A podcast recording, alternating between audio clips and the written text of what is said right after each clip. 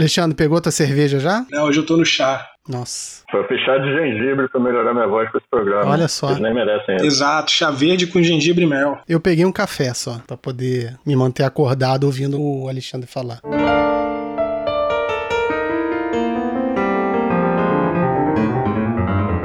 Falta técnica. Uma produção Peladeiros do Aterro.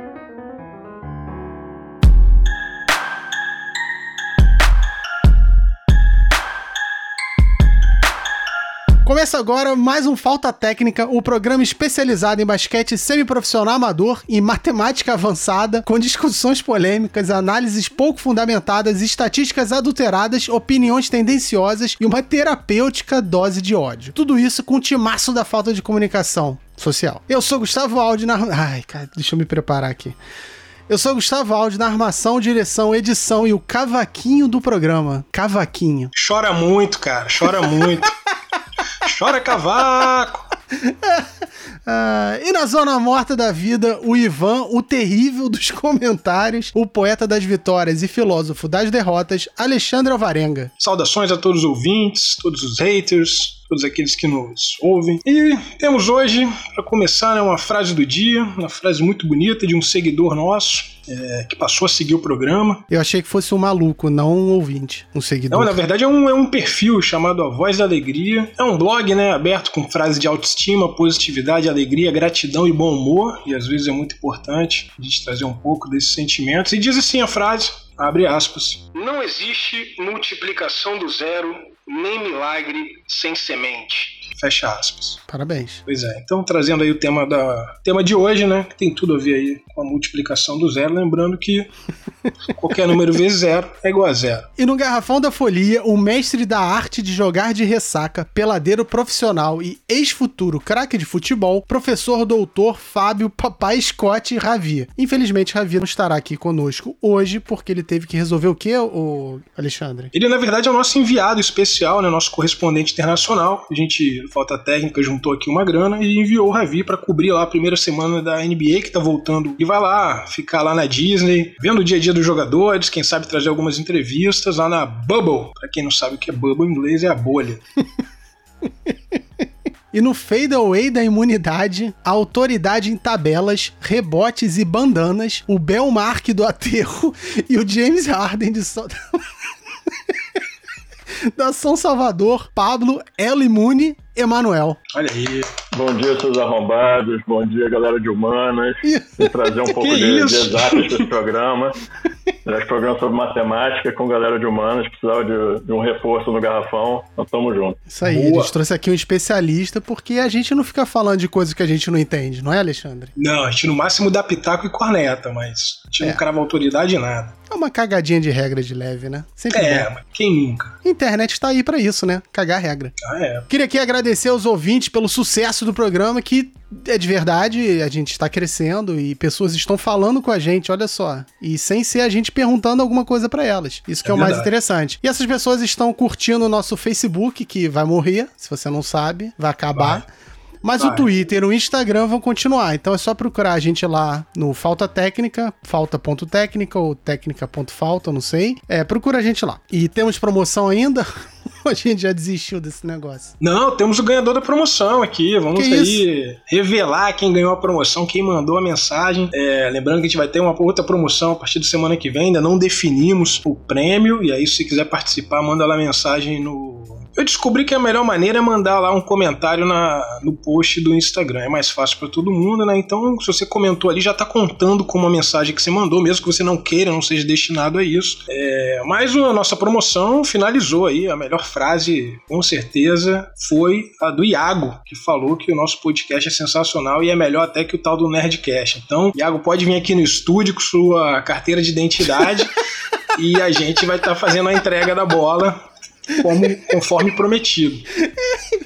Vem aqui no estúdio. Né? Pega depois a Ótimo. produção vai estar entrando em contato, vai passar aí todas as informações é, e o endereço aqui para ele buscar a bola autografada por todos os peladeiros da Terra. Isso aí, parabéns, Iago. E obrigado pela audiência. Antes de vir pro estúdio, é bom tomar sua cloroquina. Não. O Dude veio aqui semana passada, não fez muito bem pra ele não, tá? Ih, é verdade. Ó a Olha denúncia aí. Olha aí. Calma, vai chegar a tua hora de fazer denúncia aí. Olha só, queria pedir também, na verdade, agradecer e pedir a maior participação da galera, né? Porque o pessoal tá mandando mensagem, mas a gente sempre gosta de receber mais mensagem. Então, pode mandar aí. É, sugestão de tema, por exemplo. A gente tá pegando várias sugestões aí da galera que tá mandando. Então, mande a sua que a gente vem aqui cagar regra sobre ela. A participação tá aí, mas é para lembrar a gente que a gente está convidando as pessoas para participarem do programa e muitas das muitas desses convidados não estão munidos de computador, de fone, de microfone, que são requisitos básicos para a gente participar do programa, né? Então por isso essa lembrança aí da participação nem é muito para a galera participar não, mas se quiser também fica bem, seja bem-vindo. Mas é mais para Desnecessário, mas tudo bem. Podia deixar rolar, né? A dupla participação, mas tudo bem. Você é uma jogar- dupla participação, eu acho que pode. Pois pode é, era pode ser melhor do que. Não, não era isso não. Deixa pra lá. Não, Esquece. eu só fui sincero. Victor Borads tá mandando um abraço de Berlim. Já até mudou o número dele, viu? Já virou alemão agora. Diz que emagreceu 5 quilos comendo só, salsichão e pede pra mandarem a camisa dele, GG, pelo Sedex. Ok, Victor, espera aí. André Gentleman, ou Cavaleiro, fala que tá com a maior saudade de jogar, verdade. E que os episódios são sempre engraçados e com discórdia ao mesmo tempo. Interessantíssimo. Obrigado, André. Você tá aqui desde o começo, então você ganhou o selinho de fã. Não, grande ouvinte, estava concorrendo à promoção também, é porque a frase do Iago foi melhor, mas o André marca presença lá nas redes sociais. Grande abraço. Dak Nascimento diz que o Anderson lhe apresentou recentemente o programa e que está amando também, que é muito engraçado. Obrigado, Dak, e desculpa se eu falei o nome errado. É. Mas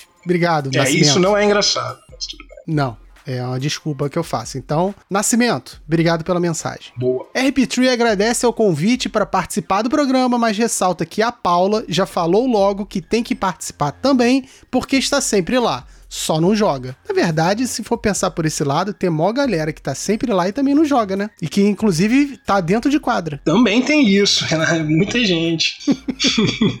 Quem? Dê um exemplo. Borá, Rodriguinho, Mineiro quando tá muito no bagaço. Junior Hater, maior fã do Lebron, manda um beijo no coração e hashtag não vai levar. Grande. É, esse também é outro fã do programa. Cláudio do Recanto das Emas diz que o programa é bicador. Se você quiser entender por que Recanto das Emas, procura na internet. Que isso, cara. Crossfiteiro sensual, sempre ligado, sarado e suado. E hater, tem que botar aqui sempre, que tá sempre vendo o programa e reclamando da Sempre. gente. E outro, outro cavaco. E a galera da Bahia, infelizmente, a gente não vai dar o alô pra você. Na verdade, vamos dar um alô geral, porque o, como o Ravi não tá aqui, a gente não tem a lista grande das pessoas. Ou tem? Não, não temos. Temos só que dois amigos, né? Conhecidos do Avi, ou parente, não sei também. Às vezes foram próprios familiares que mandaram mensagem, né? Mas tivemos aí duas mensagens que ele repassou pra gente ao longo da É que o nome da pessoa é amiga do Ravi. É. Porque ele não deu o nome. A gente perguntou quem foi ele, não respondeu, só Não. mandou mensagem. A primeira, amiga cobra do Ravi. dele. Pois é, é, tem que cobrar dele. Fala, ó, da próxima vez cita o meu nome, mas você aqui vai ser conhecida como amiga do Ravi. Ela disse o seguinte, que é muito legal e divertido. Não entendo nada de basquete, nem do que vocês estão falando, mas achei bem divertido. Uma linguagem jovem, atual. Vou compartilhar. Obrigado. Ainda bem que ela não entende de basquete, senão ela ia ver que a gente também não. É, achou divertido e uma linguagem jovem pra não dizer infantil, né? Mas tava, mas valeu, valeu, gostei. Que bom, a gente tá atraindo todo tipo de público, né, cara? É a gente verdade. não tem isso. Não tem um alvo, a gente tem vários alvos. E aqui a mensagem do amigo do Ravi, que não tem nome, não tem identidade, não tem personalidade, porque é amigo do Ravi, né? É verdade. Isso mostra o quanto ele é centrado nele mesmo, né? É, Mandou o seguinte: ouvi... ouviu falta técnica e apesar do basquete não ser uma das minhas. Vem cá, o Ravi só tem amigo que não gosta de basquete, é, é, ele só gosta de futebol, cara, os amigos dele. Só anda com a galera do futebol. Não, o Ravi brigou com a galera do basquete por causa desse negócio da, da quarentena, os caras começaram a jogar. Não sei se vocês viram que o Ravi mandou a polícia pra acabar com a pelada na, na Bahia. Eu vi, ele mandou o Você acha vídeo até, né? Pois é, você acha coincidência ele ter fugido pra Disney? Faz sentido. Então aqui, o amigo do Ravi, que deve ser do futebol, disse o seguinte: ouviu falta técnica e apesar do basquete não ser uma das minhas preferências, é tipo igual o Ravi, é. né? É bom que eles são bem parecidos. Achei bem interessante e divertido. Dei até umas risadas, ah, obrigado. E me fez lembrar dos Cavaleiros do Zodíaco. Foi bem legal. Que bom que um programa de basquete te fez lembrar dos Cavaleiros do Zodíaco. Isso. Tá certo que a gente citou ele no último programa, mas de qualquer maneira, obrigado. Valeu, amigo do Ravi. É, eu acho que a gente também, como eu falei, é, divulga aí a cultura infantil, né? Na linguagem jovem. E vem cá, fiquei sabendo que um time da NBA começou a seguir a gente, é isso mesmo? Não, nenhum time. Nenhum time.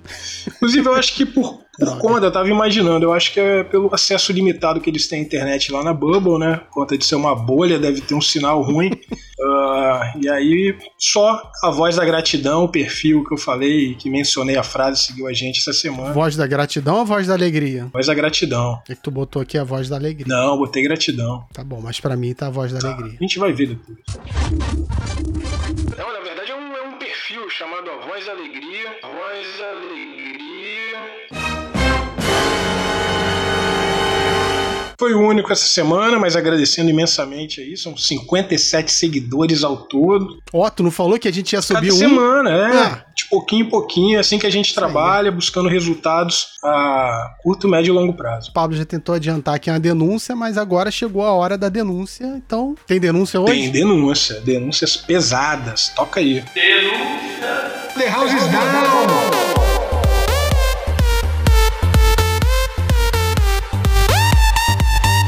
Denúncia de todas é o nosso convidado, mal foi apresentado, mas já vai estar aqui que se explicar aqui, jogando pelada no domingo passado. Que história é essa? A gente tinha feito furando o boicote, furando a decisão do sindicato dos peladeiros, e aí botou lá jogando com mais outros elementos que estavam ali com ele, e parece que teve até duas de fora. Não é isso, seu Paulo? Que isso? Cara, vocês não entenderam exatamente a minha função no aterro no domingo foi falar com o, o, nosso patrocinador, o Luiz, sobre as nossas novas camisas, que a gente precisa do patrocínio master do, do Luiz, com todos os seus mate, limão, açúcares. Então essa foi uma função diplomática no aterro hum. para fazer a negociação com o Luiz. E aí, no momento que eu estava no aterro, eu vi alguns elementos da, da nossa pelada que estavam jogando, com, como você falou, com duas de fora agora. Quem? Ah, é pra citar nome? Claro. Aqui é a hora do, do, do da denúncia, pô. Joga no paredão. Não, tudo começou com, com o nosso amigo Serginho, que tira foto com máscara de soldador, Bate. mas está jogando desde maio no, no aterro. Absurdo. E também a galera de São João del Rei, a galera de São João del Rei está muito frequente na pelada também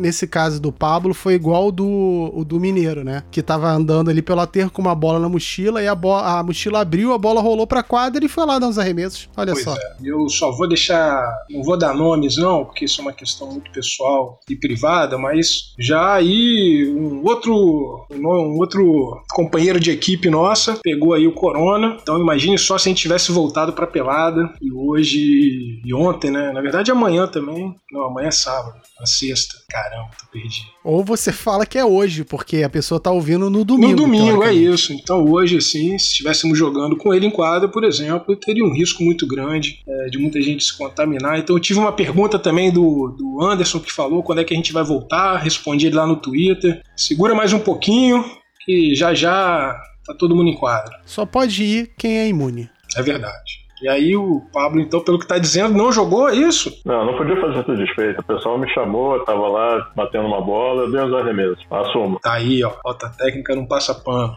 Canalhas. Mais outra denúncia, Aldi? Oi? Não, não tem. Ah, não, tem. Outra denúncia? Ih, não, tem, tem denúncia. Tem mais uma denúncia aqui que eu quero falar sobre a falta de padronização nos tamanhos de roupa no Brasil. Boa, desenvolva. Pois é, tô achando que cada lugar que vende roupa tem uma marcação própria. Tá difícil escolher o tamanho da roupa lá que a gente tá para fazer, né? Que começou numa ideia nossa aqui do Falta Técnica e o pessoal foi contagiado com a nossa alegria e resolveu se movimentar para confeccionar uma camisa e uma bermuda pra galera da pelada, né? Pois é, e aí deu muita confusão, mas também com muita alegria, decisão dos uniformes, das cores, do nome. Acabou que ficou lá um belo de um abadá com o nome de pagode, mas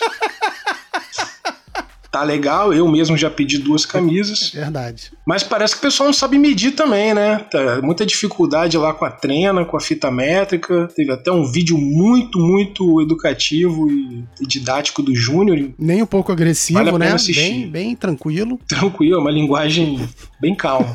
verdade. Mas fica aí minha denúncia. Não, é, um país que não sabe fazer uniforme não vai para frente. Exatamente. Por isso que a gente não fez camisa até agora. Agora chega de falar. E finalmente vamos aqui ao tema do dia: a matemática do jogo e da pelada, claro. E aí, Alexandre, o que, que você quer dizer com isso? Quer dizer que hoje no nosso programa, os nossos comentaristas, especialistas, vão analisar, né? Hoje a gente vai analisar os números, as contas, as equações as variáveis que, de certa forma, criam, operam e medem esse impreciso e mais que imprevisível dos esportes, esse esporte sagrado que é o basquetebol. Então a gente trouxe aqui o nosso grande especialista em matemática, especialista em tabela, ele que faz tabela é, do fantasy, faz tabela da pelada, faz, faz tabela quadra, de né? Covid. Ele faz tabela de tudo, é, só não faz tabela mesmo, só não, não fixa tabela de acrílico com aro, infelizmente. Nós trouxemos hoje nosso grande Pablo El Imune Emanuel para falar um pouco sobre os números, né? E fazem parte do universo do basquetebol. Então vamos começar falando sobre o tempo. É isso? É, o tempo é um belo fator, né? No basquete, é um fator até de muita discussão comparado a outros subesportes como o futebol, por exemplo. A gente tem, né, no jogo normal, por exemplo, um tempo limitado, um tempo aí de 4 quartos de 12 minutos, que o tempo também é quebrado, né? Assim que a bola sai, acontece uma falta, a gente para. Mas na pelada não, na pelada a gente tem ali um tempo ilimitado, onde a gente joga até alcançar o limite máximo da morte, é, os pontos necessários para vencer uma partida. Cara, eu acho que esse tempo quebrado do, de jogo oficial, assim, eu acho meio chato, sabia? Ficar parando toda hora, toda hora para, e tempo, e não sei o que, e tem, ah, cara, vai enchendo um pouco a paciência, sabia? Uma coisa difícil nesse tempo do basquete, uma coisa importante seria explicar para as pessoas que não jogam basquete, nem acompanham basquete, como é o tempo do basquete. Porque às vezes está faltando 30 segundos para terminar o jogo. Uhum. Aí minha mulher me pergunta, tá terminando? Eu falo, faltam 30 segundos. E 30 segundos depois ela vem e me pergunta, e agora, acabou? Eu falei, não, faltam 5, 10 minutos. 30 segundos de basquete não são 30 segundos da vida real. E é muito difícil para as pessoas entenderem isso. Você ainda sai de mentiroso ainda, né? Porque você mentiu, você falou que só tinham 30 segundos. É verdade. Já escutei muitas críticas também que basquete só é bom de ver nos dois minutos finais do quarto quarto que aí eu acho um absurdo, mas é isso, eu acho que também tem essa discussão, né? O tempo, ele, ele é um fator que joga contra para quem não, não é viciado no jogo, que nem a gente. Para quem não, não gosta tanto, fica aquela coisa, toda hora entra propaganda, né? E você tá vendo lá propaganda, sei lá, num canal, toda hora é a mesma é. propaganda do posto Piranga ou de alguma coisa, então... Mas na pelada não, na pelada a gente joga o tempo ilimitado até morrer, até cair, até alguém fazer pois a é, mas nem, é, nem toda é... pelada é assim, né? O Ravi falou que lá em Salvador tem tempo para jogar. Isso, tem pelada que tem tempo. Pois é, o que, que, que, que vocês acham disso? Pelada tem que ter tempo ou tem que ser por placar mesmo? Eu acho que, por um lado, dá mais agilidade, principalmente quando você tem muita de fora, mas eu acho que vai acabar gerando. É a mesma questão de ter um, um árbitro ou não ter um árbitro. Eu acho que ter alguém controlando. É, a gente vê na pelada de futebol, que, que é do lado da nossa pelada, lá do pessoal que vai lá só pra ser xingado, o He-Man, sempre dá confusão de tempo, dá confusão dessas coisas, então é só mais um fator para complicar mais a pelada. Então a gente tenta manter simples, só o placar. É, às vezes tem peladas que duram duas horas porque ninguém consegue fazer sexta. E eu acho que quando voltar de vez a quarentena vai ser mais ou menos por aí. Eu acho que ninguém vai acertar nada. Verdade. Então é uma coisa para se pensar. A gente vai ter que botar tempo, né? Quando tem muita de fora, acho que vale a pena tentar introduzir essa regra. Mas é aquilo, né? Passar pela, pelas regras de ouro é difícil às vezes, porque envolve ali a tradição, o costume. Eu acho legal esse esquema de na, na nossa pelada não ter tempo. E aí, se você jogar meia hora ou dez minutos, azar o seu. Então eu queria pegar essa, essa questão do tempo da partida para trazer o placar. Que no caso lá do, da nossa pelada, o jogo acaba quando chega a determinado valor. Vocês concordam com isso? Você acha que, por exemplo, lá, a primeira, a primeira pelada do dia é de 30, depois são de 20. Vocês concordam com isso? Acham que é pouco, Eu acho é que muito? da primeira ser de 30 é um incentivo para as pessoas chegarem cedo na pelada. Então acho que isso é uma das, das boas regras que a gente tem. Que a gente premia quem chega cedo e premia quem fica até o final. Não, mas vocês acham que esse valor de esse, essa quantidade de 30 pontos ou de 20 é o suficiente para você desenvolver um Não jogo? É suficiente para acabar o gajo Guilherme, com certeza. Toma, de graça. Isso aí, pô. É, eu acho que é um bom placar e eu tento pensar o, um jogo, no nosso caso ali, um jogo normal, né? Seria de 20, tirando aí a primeira de 30 e a Xepa a última de 30. Mas um jogo de 20 pontos eu, eu tento colocar ali como se fosse um quarto de basquete profissional na, Uhum. na NBA ou na FIBA, né? Então seria ali mais ou menos 20 pontos. É O que eles fazem? Hoje em dia até mais, já fazem 30, mas o, o normal é fazer ali uns 20 pontos por quarto. No basquete FIBA, né? Talvez. Então acho que seria correspondente a um quarto. Aí você joga quatro partidas, quatro quartos, quase um jogo inteiro. Tá ótimo, né? Acho que um placar decente, dá pra você pontuar bastante, tomar muita cesta na cara. E o que, que seria então? Você falou aí que o basquete profissional ele gira em torno então de 80 pontos uma partida no final. Varia muito isso. O que, que é uma boa partida? Faz sentido? Tipo, uma partida com muitos pontos, ela é melhor do que uma partida sem tantos pontos? Isso, o que, que isso faz mudou muito no, no basquete moderno por duas coisas. Uma coisa é a questão da bola de três pontos e a outra é que o jogo ficou mais rápido. E isso são duas coisas que vieram com a matemática. Na verdade, a matemática passou a ter um, um fator muito mais importante no, no jogo do que era antes, é, com toda a história do Moneyball e tudo isso. Então, o estatístico do time passou a ser um, um uma das peças-chave da, da comissão técnica. E mudou a forma de jogar pela estatística. Eles chegaram a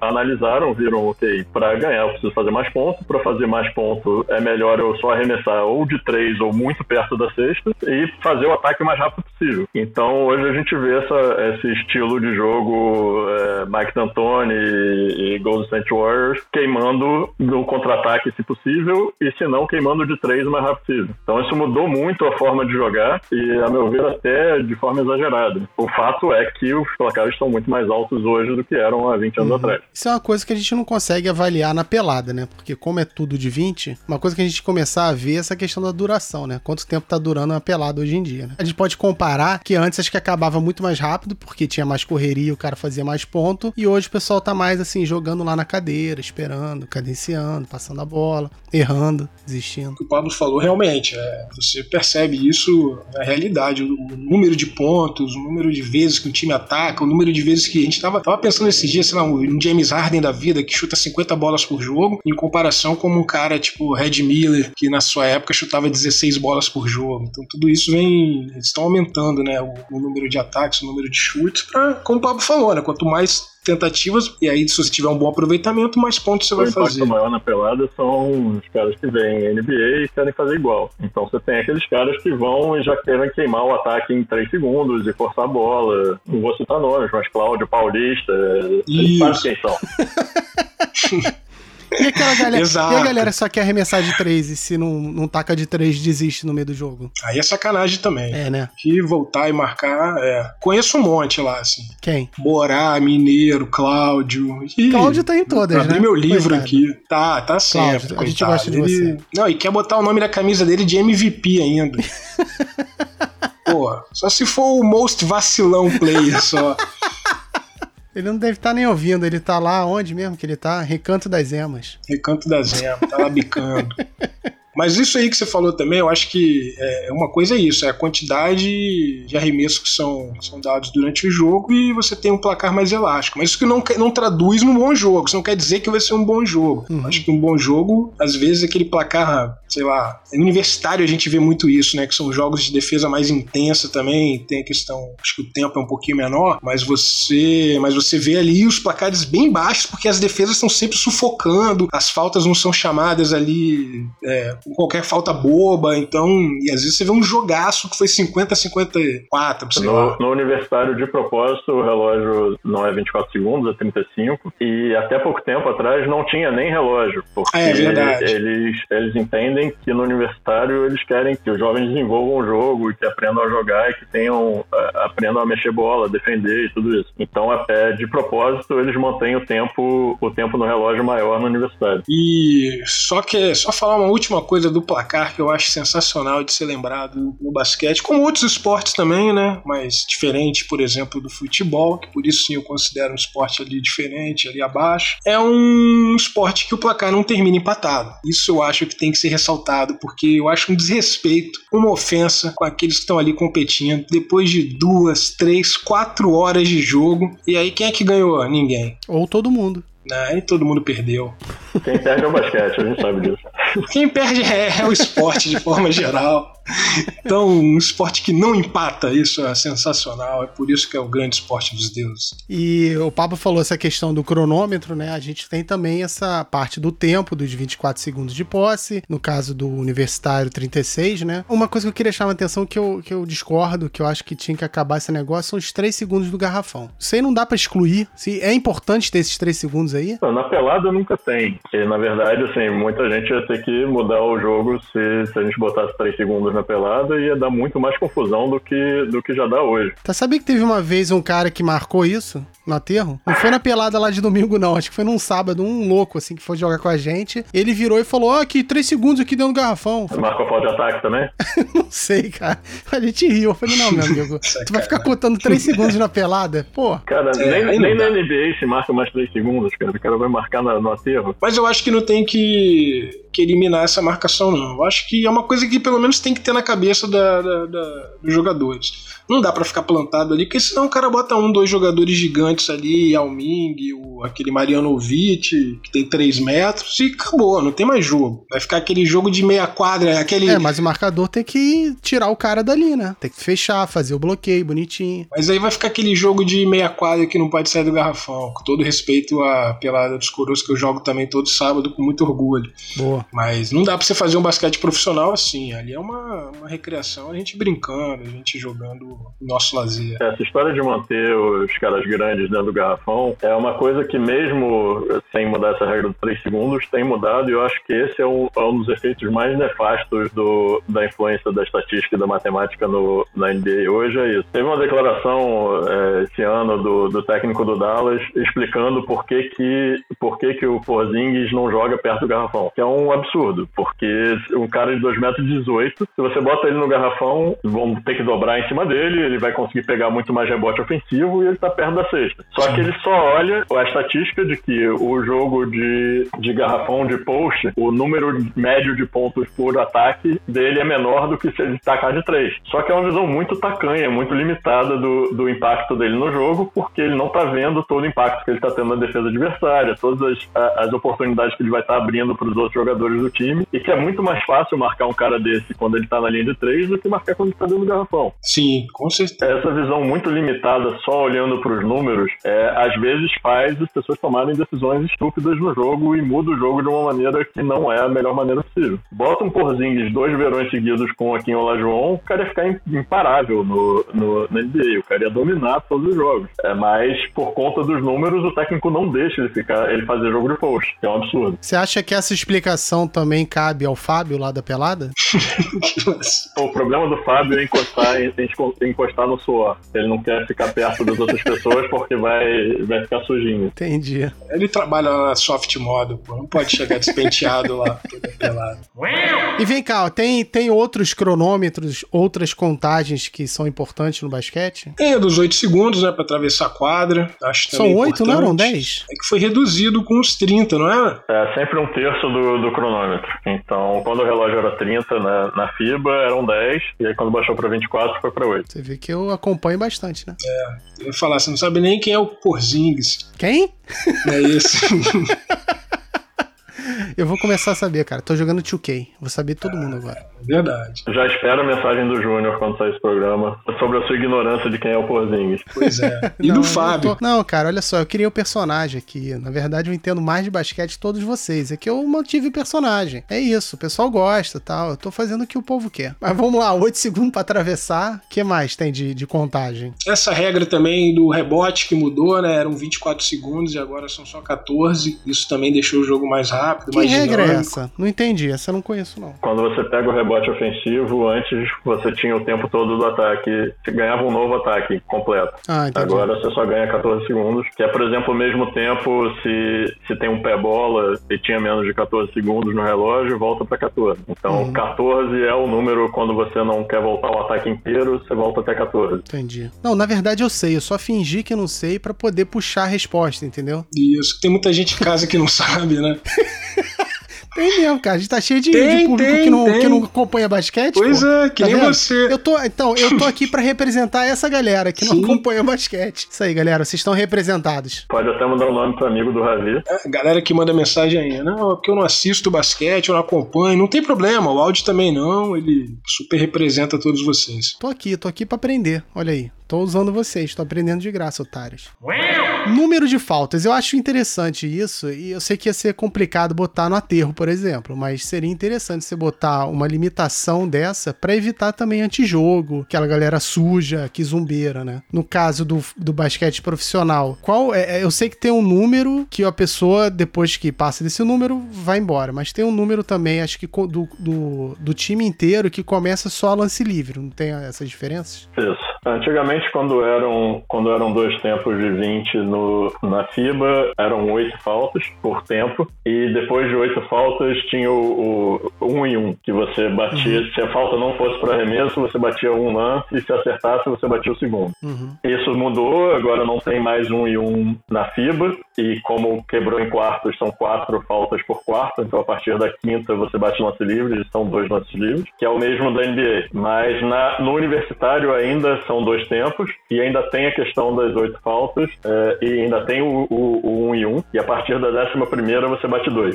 Então o universitário sempre tem a regra um pouco diferente do, dos outros. Mas tanto na FIBA quanto na NBA, a partir da quinta falta do quarto, você bate dois lances, a não ser que seja uma falta de ataque. A falta de ataque conta na, na, nas primeiras quatro faltas, mas se a quinta ou a sexta falta for uma falta de ataque, o outro time não bate lance livre. Ou seja, esse é o motivo porque não dá para aplicar na pelada, né? Imagina só a confusão para marcar todas essas faltas e lances livres. Assim como o cronômetro também, o cronômetro eu acho que deveria ser marcado ali um minuto de posse de bola, porque às vezes você fica correndo ali cinco minutos na defesa e o time não joga a bola para cima, mas pô, pelo que o Pablo falou aí, você vê como é que a regra é complexa e não dá para replicar isso na pelada onde você não tem nem ninguém marcando. Que seria maneiro, né? Porque muita gente ia deixar de cometer falta boba. Eu, por exemplo. É, mas acho que o principal problema na pelada é a discussão de falta. É a discussão de que foi falta ou não foi falta quando você só tá dando a posse de bola já é do jeito que é hoje. Imagina quando for lance livre. Pois é. Se 18 a,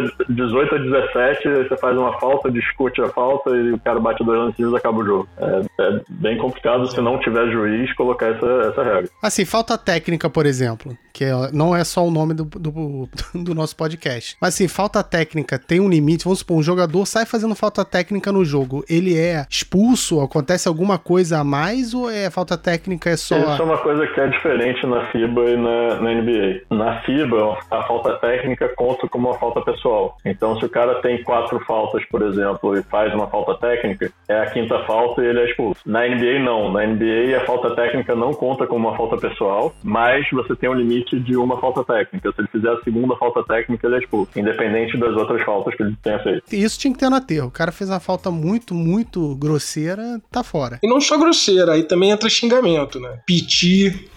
é, entra, entra como falta técnica. Aí vai marcar em cinco quadras, não sobra um, hein? Verdade. Dá pra fazer uma lista de pitizeiro. Número de jogadores. Vamos começar pelo profissional. São cinco jogadores em quadra. São quantos no banco? Quantas substituições podem ser feitas? Como é que é isso? São cinco jogadores. Eu acho que se não mudou a regra, antigamente eram sete no banco, não é isso? Sim, continuam, continuam sendo. sendo sete no banco. Acho que NBA também ou não? Me parece também que tem muita gente ali, não sei nem. NBA você pode, você pode ter até 15 jogadores no, no roster, no elenco, mas só vão pro banco, só vão cinco pra quadra e sete, sete pro banco. banco mesmo. E o Spike Lee. E o Spike Lee. E o Jack Nicholson. E o, e o Drake.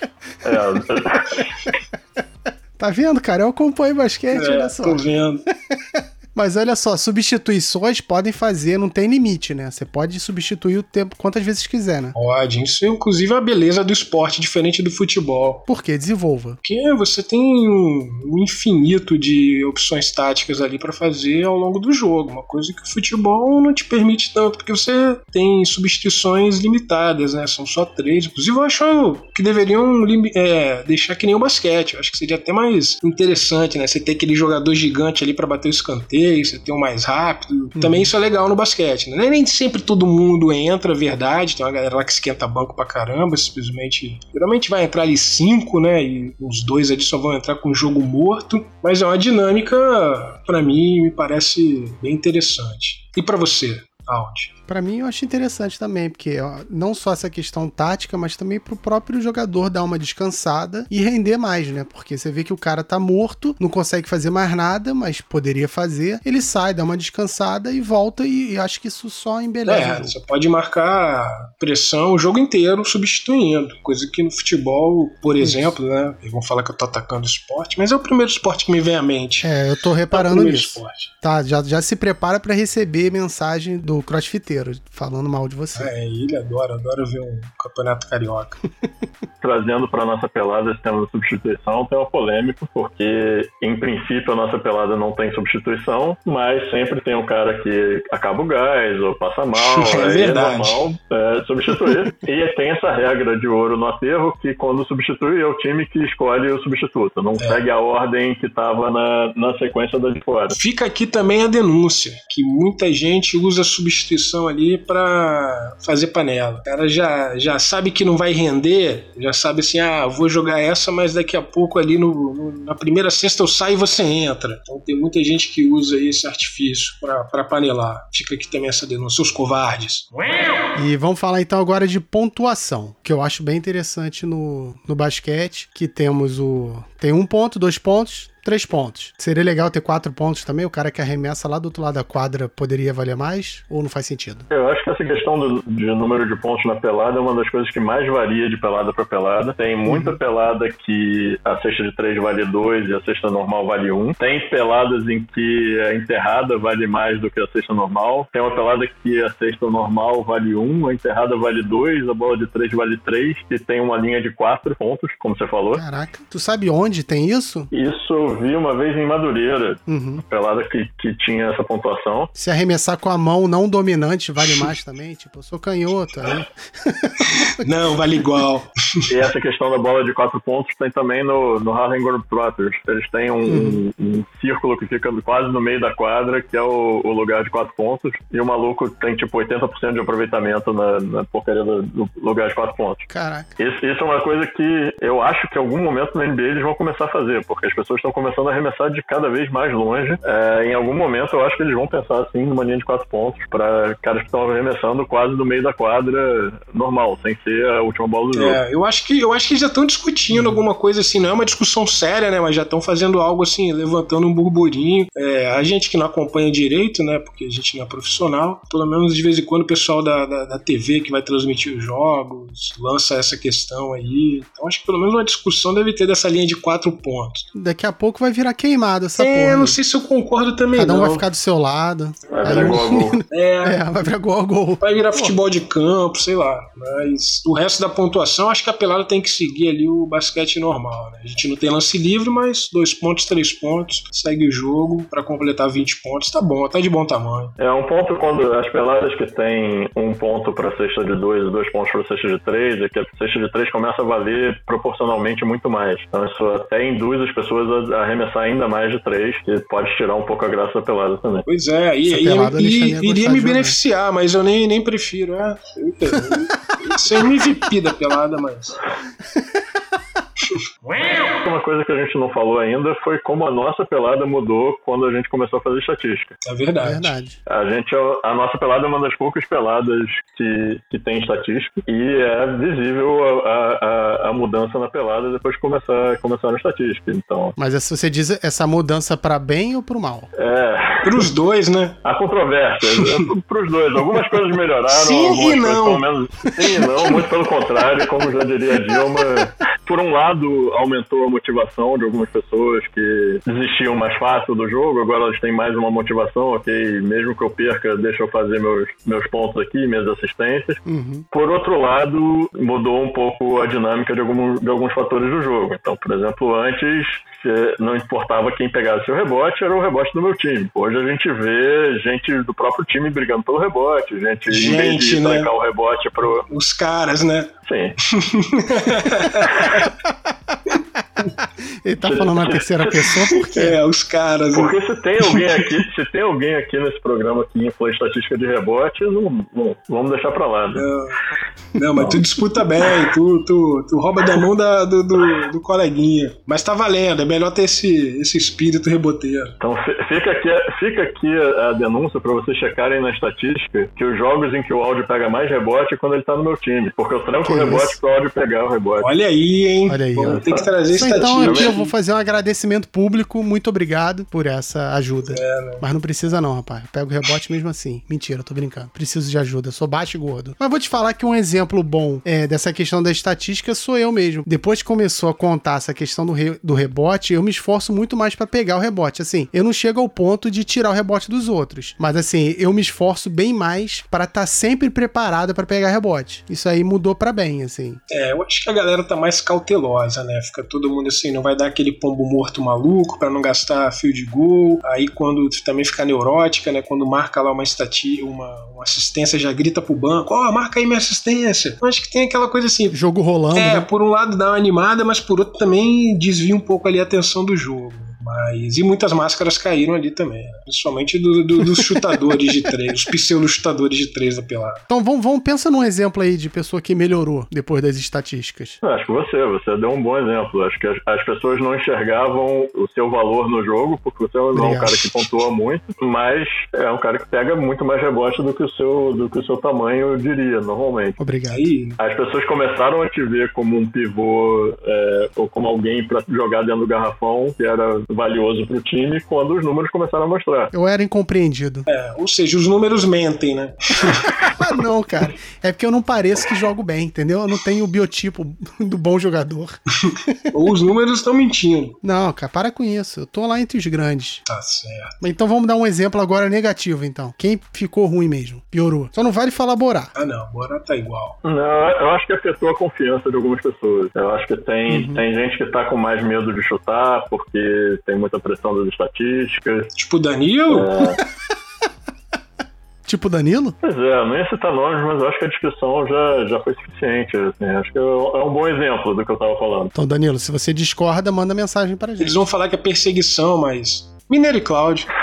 Então, é, mas dizem que o Cláudio melhorou pra caramba de uns tempos pra cá. Na primeira temporada, o aproveitamento dele foi 2,65. Agora tá 4,47. melhorou muito, cara.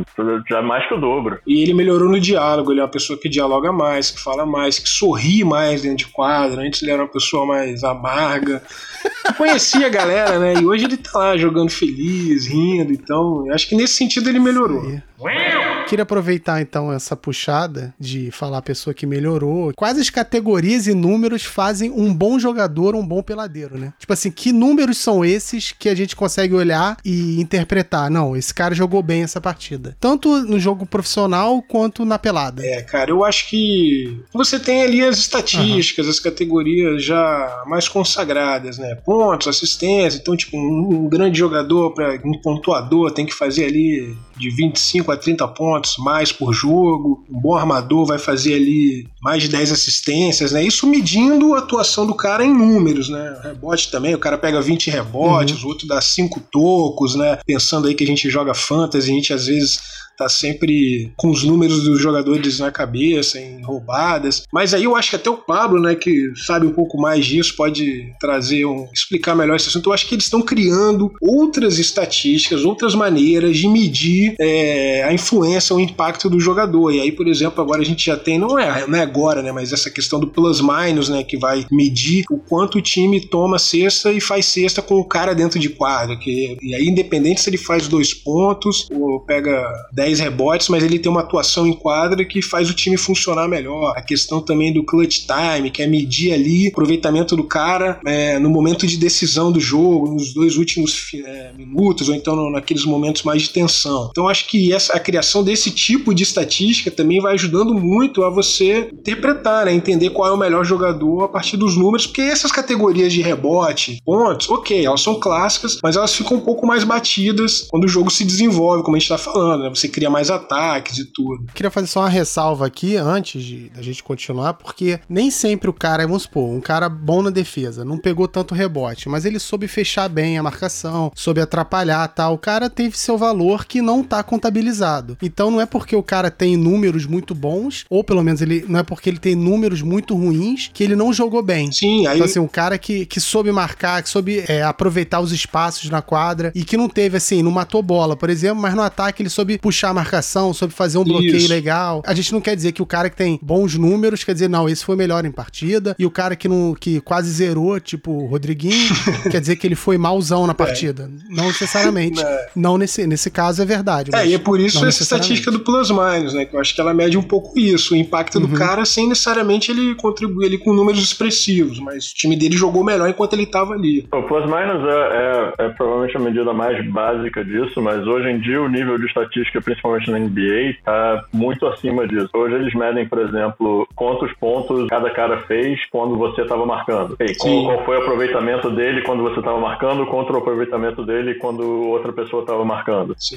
E em termos de eficiência de, de E tudo, e arremesso, tudo já- ali na hora, né, Pablo? Tudo ali, tipo, os caras Tem, pegam tem. essa informação, né? né? E, e tudo isso tá, tá, tá disponível na, na base de dados da, da NBA num, num nível de detalhe absurdo. Você tem exatamente o ponto da quadra em que o cara arremessou, quem estava marcando ele, a que distância, como é que foi o tipo de arremesso. Então você tem estatísticas co- do tipo, ah, o, o LeBron James daquele canto, um turnaround jumper com um marcador a menos de 2 metros de distância, essa é a eficiência dele. Hoje em dia, no, no app da NBA, você consegue ver o jogo com as estatísticas por cima, de uma maneira que, na hora que a bola chega no, no cara, ele te diz, se ele arremessar daqui, ele tem 55% de aproveitamento. E aí esse número vai atualizando real time, de onde a bola tá, dizendo, "Ah, agora se ele arremessar daqui tem 45, se ele arremessar daqui tem 32. É um negócio, é, realmente tá em outro nível, outro, patamar. Vocês sabem se isso é, tipo, tem. Com certeza é uma empresa que faz isso, né? Sim. Isso... Vocês sabem mais ou menos quantas pessoas formam uma equipe disso? Porque tem que ser bastante, muita né? Gente, muita gente. É, isso, isso, a base de dados da NBA, o parceiro oficial de analytics da NBA é, é a SAP, é, empresa alemã gigante de, de informática, mas tem muitas empresas que trabalham com os times nesse tipo de, de analytics. Eu trabalho nessa área de analytics e uma da- dos mercados mais quentes para analytics hoje em dia é esporte e principalmente a NBA.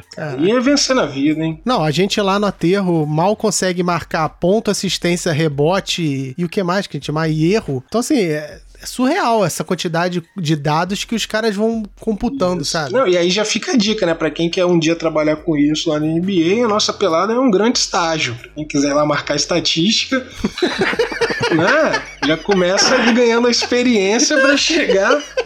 Bom, é, bota no currículo, né? Não, mar É, marcador de. estatística A no, gente tem alguns talentos nessa área no, na Terra, assim. O, o- o nosso amigo Não, é. Cláudio é um, que é, é um exímio marcador de estatística. É. Não sei por que que ele não foi draftado na NBA ainda. Pois é, Claudio não marca, não acerta um, cara. Teve um jogo uma vez, um jogo, uma xepa de 30, que no total teve quatro, tiveram quatro rebotes do jogo. Mas olha só, isso aí eu lembro desse dia, cara. A gente tinha pego uma cerveja no quiosque, chegou lá, ele Eu tava ia falar, bebendo também. Então eu ele ia nem falar isso, jogo, o cara tava marcando bebendo cerveja nesse dia. Não vai trabalhar na NBA assim, né?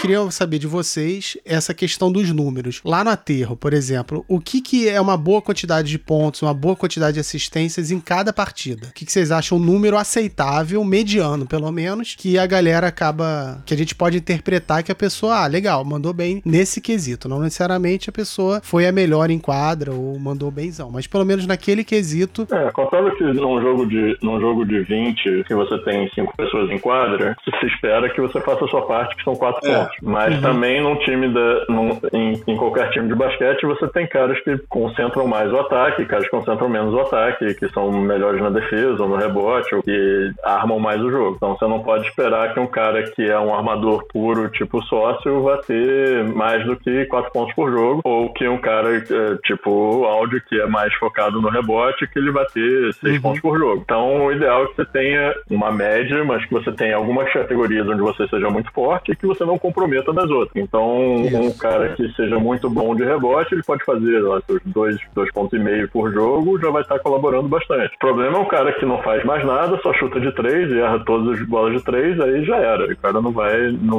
realmente não vai contribuir nada. Eu senti que foi, você falou do Alexandre agora. É, eu tava mais falando do Borá mesmo, mas uh, o cara tá serviu, mas... É, não. O Alexandre Parece. é o nosso Borá agora. Não, o Alexandre, o Alexandre assim, eu quero, quero fazer um, um elogio público ah, ao Alexandre, porque o Alexandre é um cara que ele contribui em várias, em várias categorias. Ele é um cara que defende bem, então ele tem bastante roubada de bola, e ele é um cara que movimenta bem a bola, então ele tem, algum, tem algumas assistências. Quando não desiste. É, rebote ofensivo ele não pega porque ele não entra no, na linha de três no ataque, mas rebote defensivo até ele pega porque ele ajuda a marcar ali embaixo. Olha aí, ó, chora cavaco.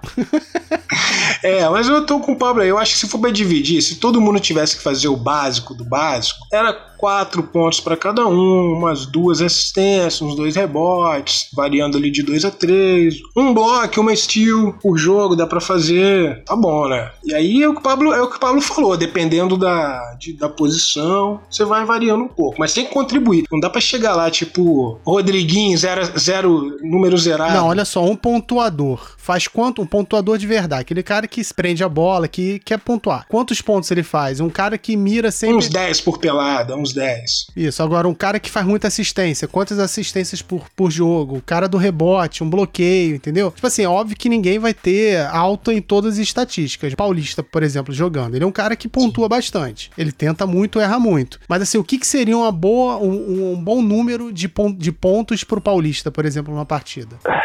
10 pontos, uma partida de 20. Tá uma, uma estatística importante do jogo do, do jogo do Paulista é quantos por cento dos arremessos do time ele deu. Porque, de novo, no, num jogo equilibrado, cada um deveria dar 20% dos arremessos. Mas nenhum jogo é equilibrado, você tem os caras que chutam mais. Então é normal um cara chutar 35%, 40% ou até 50% do, das bolas do, do, time. Quando chega a 50%, o negócio já está concentrado demais. E tem jogos que o Paulista dá 65% dos arremessos do time, 70% dos arremessos do time. Aí um cara desse tem mais é que fazer 16 pontos, porque se ele não fizer, o time perde, porque ninguém mais arremessa. É, mas um cara que faça é, 8 pontos por, por jogo já é um cara que contribui bastante no, no ataque. Se for ver a média das pessoas, está entre, entre 2,5 e 5, a maior parte das pessoas está tá nessa média no, no aterro. Eu contribuo ali com 10, eu acho. Você o quê? Uns 10 pontos, 12, mais uns 7 rebotes, 8 assistências. Caraca.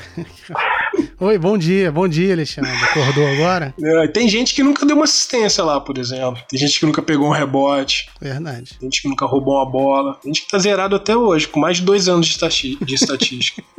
Quem? Ah, não tem minha lista aqui, mas tem um monte. Vamos falar que eu tô perseguindo ele, mas não é. O Cláudio não tem assistência. Mineiro. tu fala sempre isso. Ah, vão falar que eu tô perseguindo. Aí fala o cara. Tá perseguindo, pô. Eu não tenho culpa, pô. Esse é o um exemplo que me vem à mente. Tá. Borá não tem rebote. Não, quem, não tem rebote nenhum é o Matheus. Porque o Matheus, quando arremessa, ele já tá no meio da quadra Também. pra tentar eh, puxar o contra-ataque. Então... É verdade. É a banheira tática, né?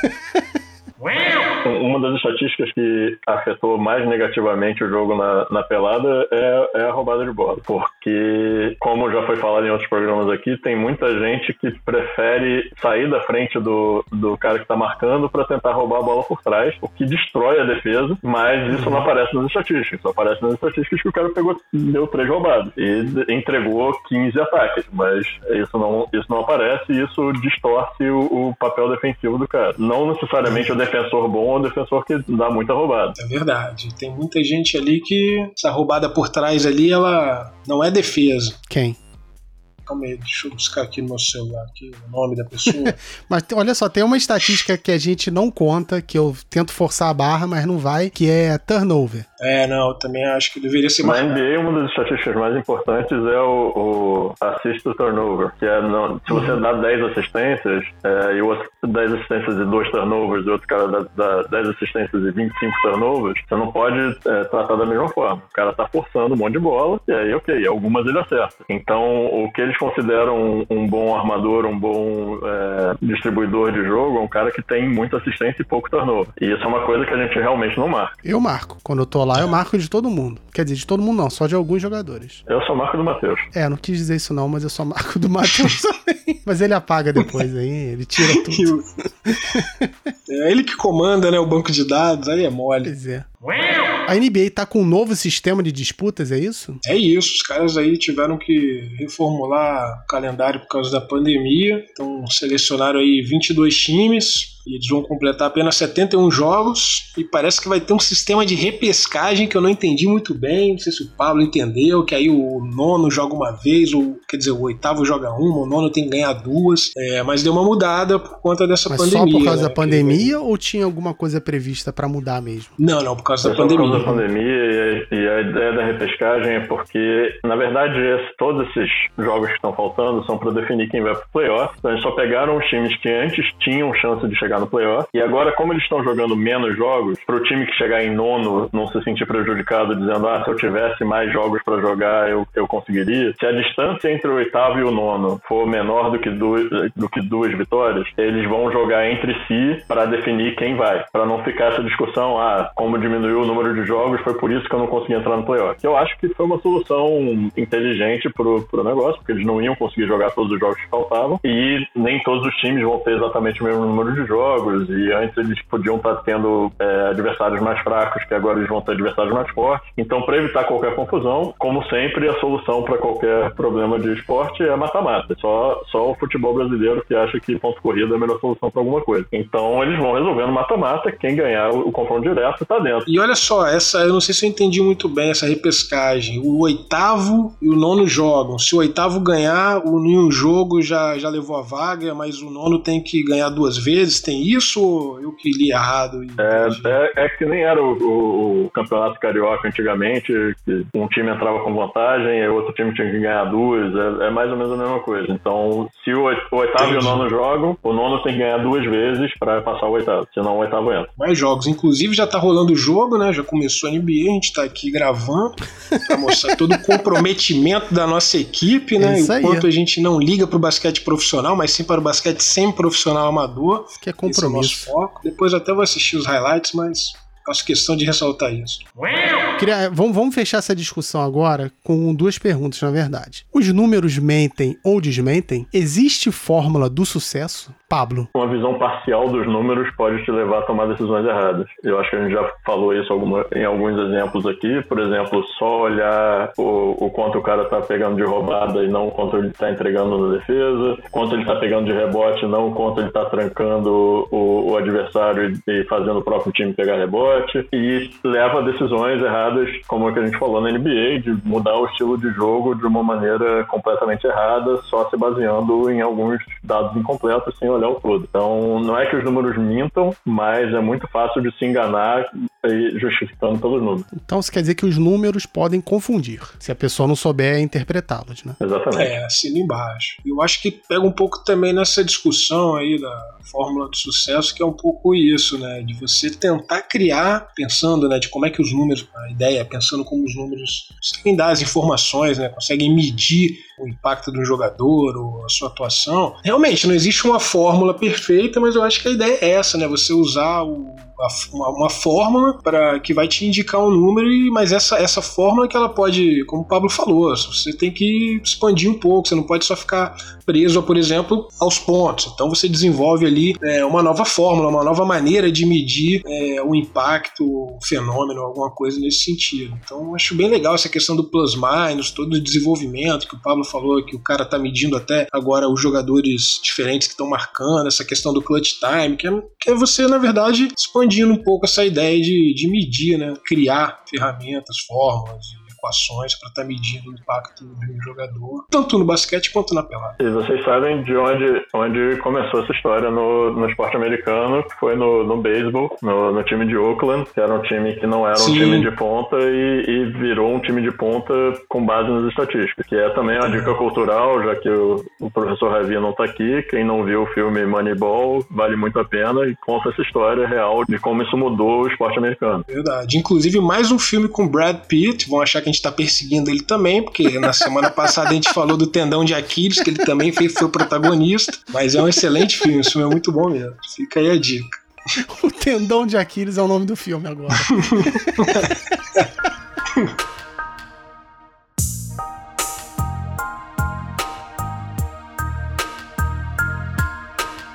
Então, vamos pro Jabá? Jabá!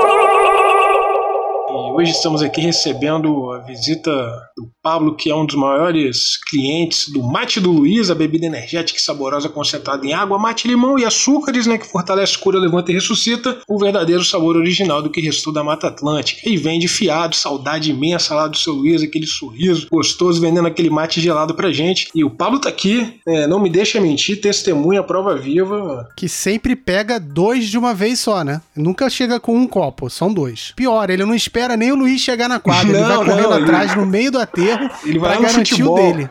É.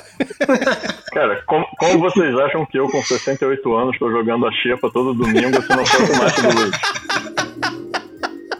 É verdade. Cara, 68 anos. Essa pegou Ai, surpresa.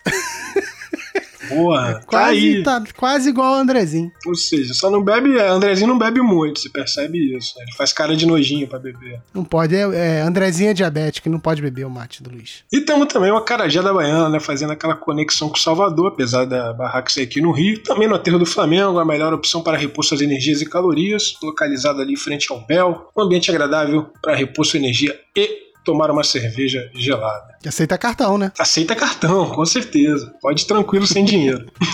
e por falar em sem dinheiro, vamos. que vacilo. Não, vamos para uma dica de graça, que você tá aqui para ouvir uma, uma dica para sua saúde com o professor Fanfas. É verdade. Dicas de treino para a quarentena com o professor Fanfas. Mais uma dica para toda a gente barriguda e bunda mole, né? O professor Fanfas hoje mandou um exercício muito interessante, um exercício que tem grau de dificuldade alto, porém não exige muito da sua aptidão física. É um exercício direcionado ali para o foco, para a inteligência mental do jogador. É o chamado Gluteal Power Brain. E aí, para quem ainda tá ali devagar ainda no inglês, né? Não fechou ali uma aulinha, não fez o cursinho, é o é o glúteo cérebro do poder. Um exercício super fácil. Cara, eu acho que deve ser nessa hora que o cara lembra do Cavaleiros do Zodíaco. Pode ser. Mas é um exercício muito fácil, um exercício tranquilo, né? Pra melhorar seu foco, sua atenção. O que, que você faz? Você pega um banco e um livro.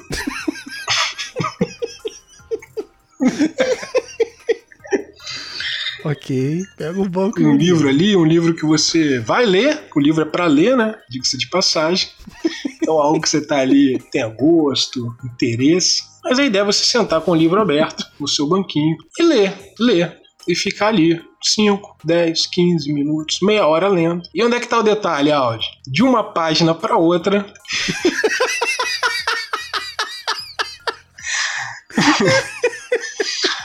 tu dá aquele squeeze gostoso. pra manter o foco e deixar o bumbum sarado. É o glúteo power dá brain, é, dá aquela travada pra também não perder o raciocínio. Então, esse é o glúteo power brain, exercício excelente para inteligência mental, foco, tá de parabéns. E exercita o bumbum e a mente. A mente. Perfeito. Mente poderosa, Gostei. cérebro poderoso e um sarado. A gente ia seguir agora com as perguntas pro professor Ravi. Só que, como ele não se encontra, a gente resolveu dar uma segurada nas perguntas. Então, por favor, você que enviou a pergunta pra gente, não fique chateado. A gente vai deixar pro próximo programa para ele poder responder. Isso. Mas, em compensação, temos um novo quadro, não é, Alexandre? Temos. Excelente quadro aí. Parabenizar o pessoal da criação que veio com um quadro inovador. Caraca, cara de pau. Não, pô, Excelente, que... tem que- equipe de criação nossa. Tem que reconhecer o trabalho do pessoal lá, de todo mundo, diretores, funcionários, Uhum. estagiários. E é um quadro que a gente vai estrear com o nosso convidado, é o Shot Clock, que na verdade é um ping-pong da Ana Maria Braga, mas com nome maneiro de basquete americano, NBA. Não era Marília Gabriela, não? Marília Gabriela, exato.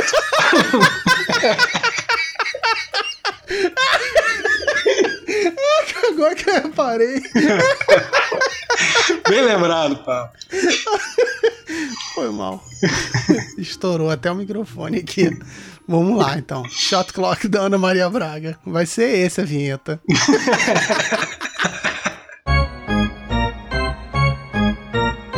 Shot Clock da Ana Maria Braga.